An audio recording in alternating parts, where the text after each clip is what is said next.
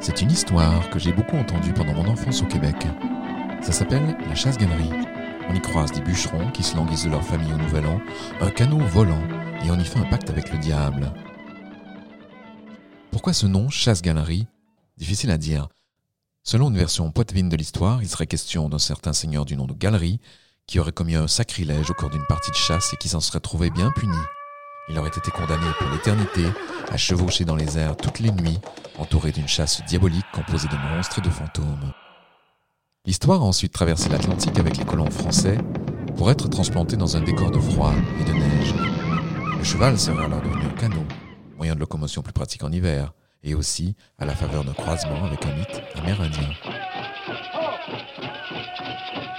Inutile de dire que pour des bûcherons cantonnés pendant des mois dans des chantiers loin au nord, isolés dans le froid glacial, le souhait de revoir leur famille est très présent, surtout en période des fêtes, où ils ne profitent à l'époque d'aucun congé, puisqu'ils sont engagés pendant tout l'hiver et qu'ils reviennent chez eux au printemps pour le travail des champs. Hiring for your small business? If you're not looking for professionals on LinkedIn, you're looking in the wrong place. That's like looking for your car keys in a fish tank. LinkedIn helps you hire professionals you can't find anywhere else, even those who aren't actively searching for a new job but might be open to the perfect role. In a given month, over 70% of LinkedIn users don't even visit other leading job sites. So start looking in the right place. With LinkedIn, you can hire professionals like a professional. Post your free job on linkedin.com slash people today. La plus fameuse des chasses-galeries québécoises, celle qu'on se raconte autour du feu, provient d'une version écrite publiée en 1892 par Honoré Beaugrand. Elle met en scène un groupe de bûcherons qui scellent un pacte avec le diable pour retrouver leur village et leur famille le soir de la Saint-Sylvestre. L'histoire commence dans une cantine où les hommes se retrouvent après une dure journée de labeur. Le cuisinier, qu'on appelle le cook, était aussi un peu conteur. Joe le cook, car c'est de lui dont il s'agit ici, était petit, bossu, mais il en avait pas mal dans la caboche. Il en avait vu de toutes les couleurs en quarante ans de chantier, et un peu de rhum était bien capable de lui délier la langue. La veille du Nouvel An, il racontait souvent cette histoire. Elle était survenue des années auparavant, une soirée comme celle-là, à boire son rhum tranquille dans la cantine, avec les collègues. Jusqu'au moment où une bande de huit bûcherons effrontés ont décidé de tenter le diable. C'est Baptiste qui avait commencé. Malgré son nom, le bonhomme n'était pas un ange. Il passait dans le chantier pour ne pas être allé à la confesse depuis sept longues années. Pas étonnant que c'est de lui qu'était venue cette idée folle que chacun embarque dans un canot d'écorce pour retrouver sa blonde le temps d'une nuit en volant dans les nuages. Départ immédiat, retour à 6 heures, temps pour prendre son poste au chantier, c'est ce qu'il avait dit. Joe avait vite compris que le Baptiste lui proposait de courir la chasse-galerie. Il connaissait la légende aussi bien que les autres et il hésitait.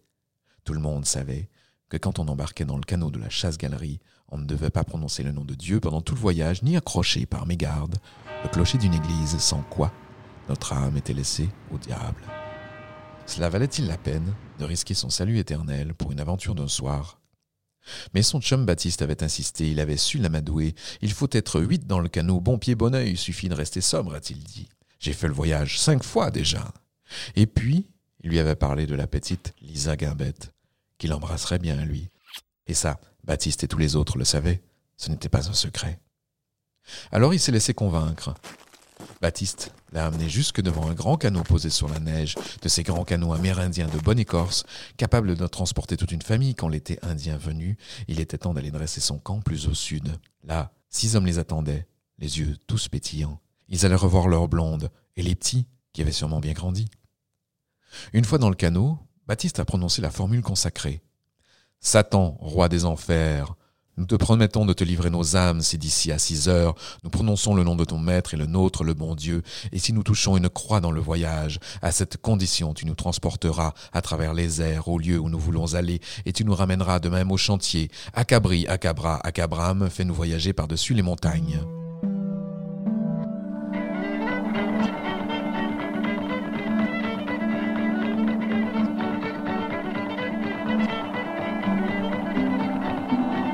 À peine ces paroles prononcées que le canon s'élève dans les airs à hauteur de 5 ou 600 pieds.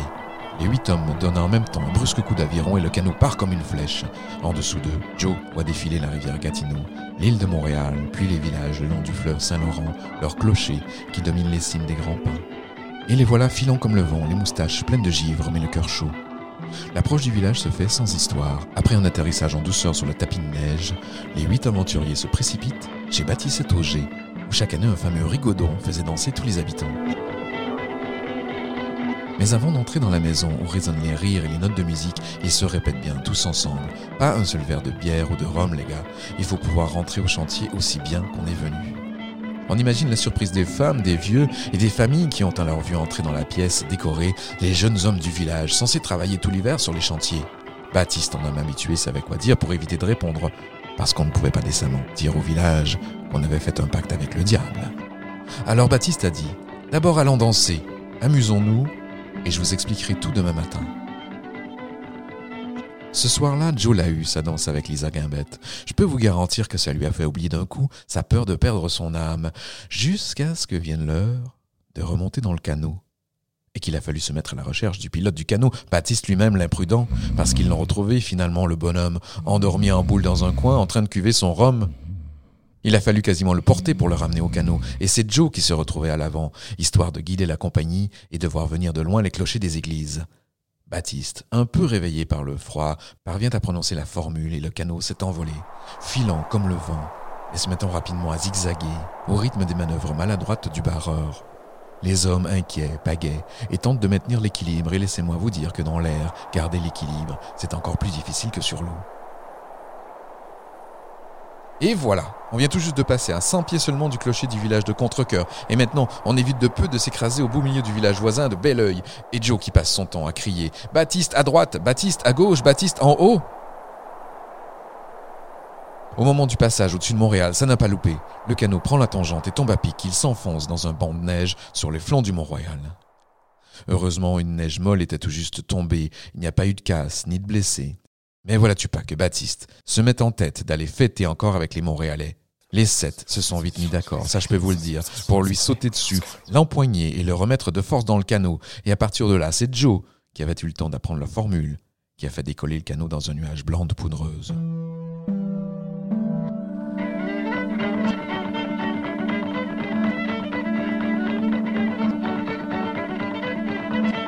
Joe est à la barre maintenant, et tout le monde souffle un peu.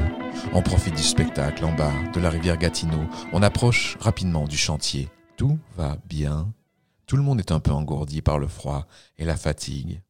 Et personne n'a vu Baptiste se détacher de ses liens et se mettre d'un coup à crier comme un animal en brandissant son aviron. Qu'est-ce qui s'est passé ensuite? Personne ne l'a jamais su clairement. Toujours est-il que Joe s'est réveillé, couché dans sa cabane, avec une grosse bosse sur la tête. Il a su plus tard que tous les huit avaient été retrouvés par des collègues bûcherons, sans connaissance, enfoncés dans un banc de neige. Les bûcherons les ont transportés chacun chez soi. Personne ne s'était cassé les reins, heureusement. Et Baptiste, par la suite, a toujours soutenu qu'il ne s'est souvenu ni d'un coup de pagaie, ni même de son comportement un peu anti-chrétien. Ce n'est pas grâce à lui, en tout cas, que tout le monde a pu garder son âme cette nuit-là. Joe, lui, se souvient encore très bien de sa tête et de ses côtes, qui lui faisaient si mal qu'on aurait dit qu'un train lui avait passé dessus, locomotive comprise. Mais jamais il ne s'en est plaint, jamais.